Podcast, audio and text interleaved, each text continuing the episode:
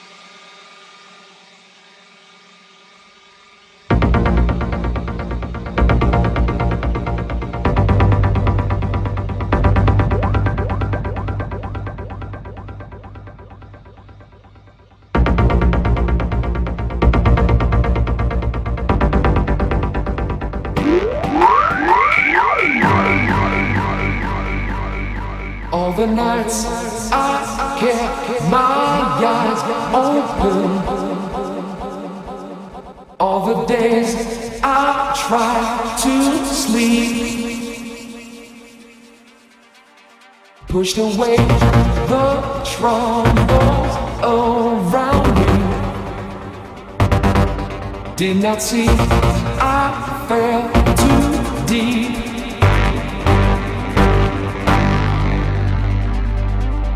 Keep control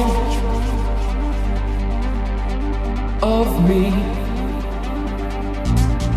Try to keep the frequency. Control of